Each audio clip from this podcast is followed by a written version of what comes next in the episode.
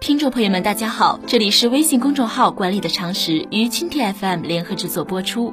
今天节目的主题为结构化数据与非结构化数据。非结构化意味着没有给数据添加隐藏的语义，这样计算机程序就能够理解它的意思。结构化数据是指添加了语义的数据，这使它更加易于理解。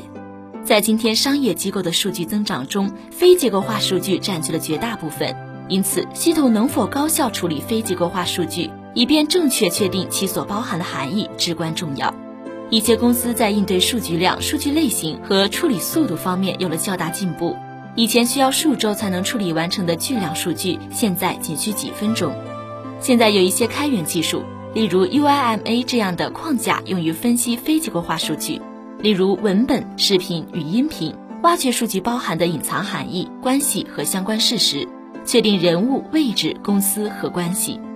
例如，一家餐厅收集到大量问卷调查，其中包含了非常多的非结构化文本，可以用 UIMA 来分析，找到顾客投诉的最常见原因，找到投诉最多的餐馆的位置和名称，对投诉进行分类，了解哪些连锁餐馆受到的投诉最多，这样就能看到投诉的趋势和类型，并且还能看到哪些类型的投诉逐渐增加，哪些逐渐减少。很多人对汽车有抱怨，也可以分析出哪个时间段哪个品牌的汽车受到的抱怨是最多的，还可以分析出某一个时间段内的抱怨集中在哪个部件，例如是发动机还是轮胎。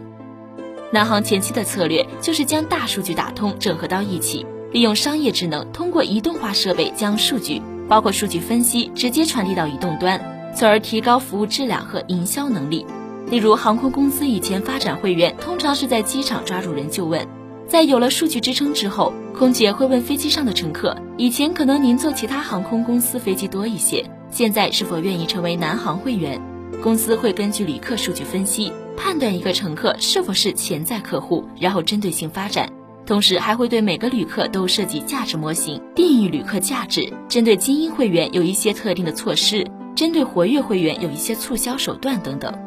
南航后台还有多个服务系统来收集信息，例如买票时间、客舱情况、基本资料等，这些信息也会集中起来。空姐和机长都有 iPad，可以了解所有旅客的信息、照片、生日以及过去的机场消费历史。空姐会根据这些信息来与旅客进行接触。快时尚巨头 Zara 的成功秘籍就在于天下武功唯快不破，而体现在终端的快是由背后的大数据做支撑的。它推行海量资料整合，通过线下实体店和线上网店信息收集分析，最终将各种分析分类处理，为设计、生产、销售做指引。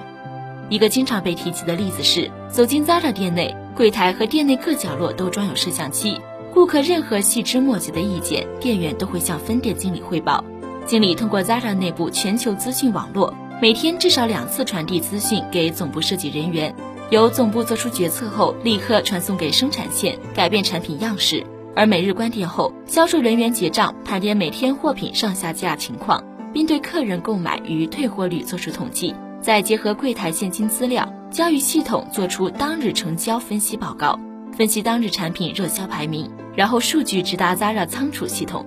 Zara 还利用大数据解决了线上店与食品店左右手互搏的难题。它在全球多个国家设立网上商店，线上商店具有强化双向搜寻引擎、资料分析功能，为实体店的前测提供指标；线上交易行为客户意见可以及时回馈给生产端，也能为消费者提供更准确的时尚讯息。线上商店除交易外，还可以为活动产品上市前投石问路。它通常先在网络上举办消费者意见调查，再从信息反馈中选取意见，改善出货产品。这些数据同时也为整个 Zara 所属的 Inditex 集团从客服中心到营销部的各部门所应用。另一个时尚品牌 H&M 一直想超越 Zara，也在积极应用大数据，但却收效甚微，而且与 Zara 差距越拉越大。原因之一是 H&M 做不到快，Zara 的设计生产半数维持在西班牙国内，而 H&M 分散到亚洲、中南美洲各地，增加了其交流成本。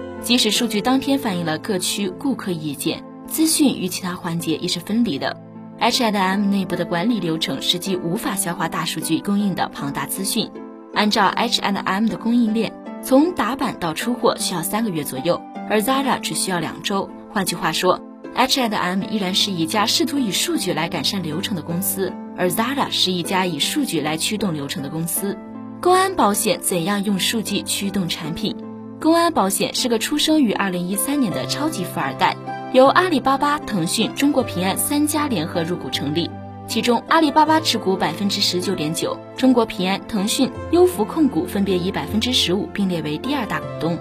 众安保险主要从事互联网保险，最早做产品需要一个明确的场景，例如退运险、退货运费险都是利用场景做产品。众安则尝试即使仅依靠数据也可以做成产品，例如天气险，它推出了三十七摄氏度高温险产品，目标是城市居民在酷暑高温天的生活成本会上升。投保该产品后，二零一四年夏至至酷暑期间，一旦被保险人所在城市出现了三十七摄氏度高温日，累计天数超过约定免赔天数，则可开始获得高温津贴补偿。超过免赔天数后，每多发生一天三十七摄氏度以上高温日，被保险人即可每日领取五元每份的高温津贴，每份保单最多可累计领取一百元保险金。